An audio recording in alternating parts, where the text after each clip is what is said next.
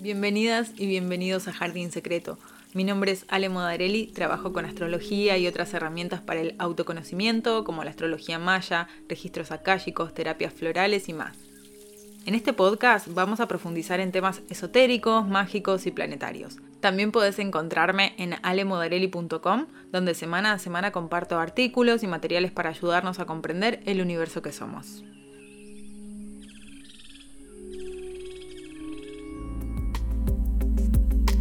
Existe un índice astrológico que habla de los ciclos políticos, económicos y sociales que vive la humanidad. Está basado en conjunciones planetarias. Ese índice marca una caída energética hasta 2023, que nos indica la necesidad de aprender a liberar el pasado, lo establecido desde el deber ser, lo incómodamente cómodo y estancado, e incluso lo que favorece solo a unos pocos, para movernos al son de un ritmo más comunitario. Estos años, desde 2020, atravesados por eclipses en los ejes Cáncer-Capricornio, Géminis-Sagitario, Tauro-Escorpio y más adelante Aries-Libra, nos están mostrando ese camino, el camino de por dónde, para avanzar todos juntos en sociedad. Así como nos mostraron caídas, decepciones, a mucho sufrimiento, nos van a estar ofreciendo el aprendizaje de poder ver las soluciones detrás de los escenarios, detrás de cada realidad. Somos individuos creando una red humana, una red energética, para cumplir nuestro rol de guardianes del planeta. No de destructores o de abusadores, sino de guardianes. Venimos a proteger, no a corromper. Lo que se haya estado moviendo desde el 4 de noviembre de este año 2021 hasta el 19 de diciembre aproximadamente, nos está mostrando un tráiler de lo que los eclipses en Tauro, Escorpio durante 2022 y 2023 van a proponer o incitar de alguna manera. Los eclipses no hacen nada, solo proponen, pero proponen de manera mucho más fuerte y directa que los planetas. No son amables con nuestros egos, son directos y muy, muy transformadores. Visibilizan todos los eclipses, aquello que estuvo oculto por demasiado tiempo y que es momento de liberar, de purgar, de transmutar. Nos indican como colectivo hacia dónde movernos. La frase, lo personal es político, dice que todo eso que me suceda a mí, que me atraviese, que yo esté procesando, también toca al de al lado. No estoy sola en la sociedad, hace eco, hace un efecto mariposa a mi alrededor, en la comunidad.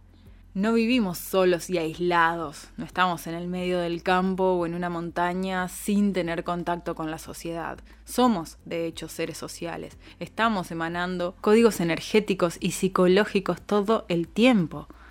Mirar hacia adentro, conocerme, saber más de mí misma, es mirar y conocer al mundo al fin y al cabo. Los nodos lunares, aquellos puntos matemáticos donde se producen o se perfeccionan los eclipses cerca de ellos, transitan o giran en sentido horario en la rueda zodiacal.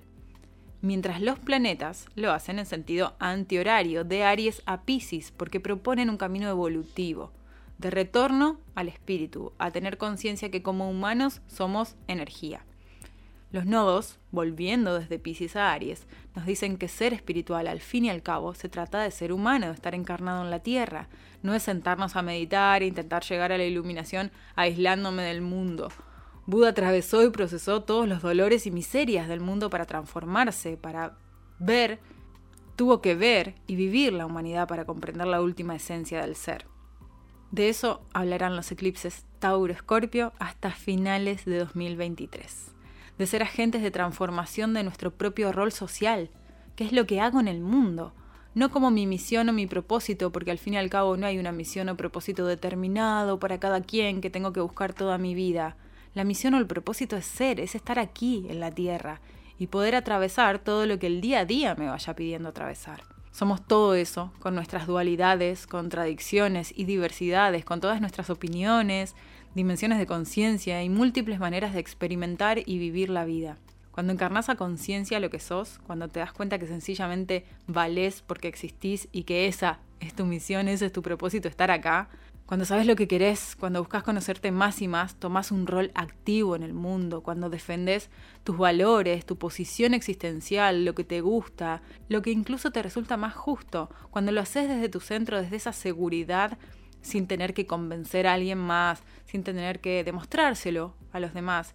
Y cuando lo haces sin querer tener la razón y te abrís a ser flexible, a que nadie tiene una última verdad o un punto final en cada cosa, vivís más en paz. vivís más tranquila, tranquilo. Cuanto más seres vivan en paz, más en paz va a estar la sociedad. Pero como todo en la vida, es un proceso. Es un proceso llegar a la paz interior. Si todo lo que hacemos, sobre todo, es culpar a lo que nos molesta allá afuera, en lugar de activarnos para hacer algo o, por ejemplo, convertirnos en nuestro propio chamán interno que cambia la realidad al cambiar su perspectiva.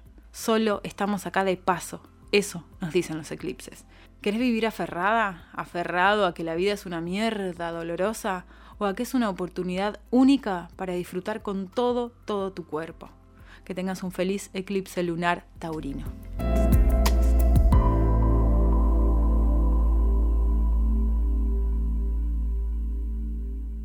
En alemodarelli.com podés suscribirte a Alba, la membresía donde encontrarás artículos, audios, círculos y meditaciones, entre otras cosas, para aprender astrología a tu ritmo y abrirte a tu propio jardín secreto.